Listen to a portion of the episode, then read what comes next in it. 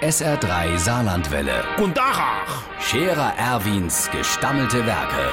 Wo wir gerade beißen, pass mal auf. Erwin, grad einen Moment noch. Iverichens Irmsche, das hat schon angefangen. Ich bin mir sicher, dass Meier Helene von nebendran, man riecht's bisse raus auf die Straße. Nicht das Helene, aber dem sei Plätzchen. Wenn ich dir sahn, das ist am Backe und schon seit Tagen. Ich traue mich gar nicht mehr vors Haus, so riecht das dort. Nur Vanille, nur Lebkuchen, nur Zimt. Apropos Zimt, der Wagner-Kurt ist neulich über die alte Zimtwaffel von Vorschau mit dem Dampfbischel also von seiner Frau drüber gejaggert. Die sind wie nei.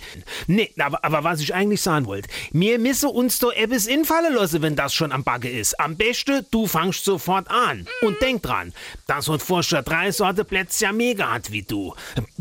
Das ist nun mal typisch, ne? 70 Sorten Plätzchen backe, aber kein Hildi im Keller. Mm.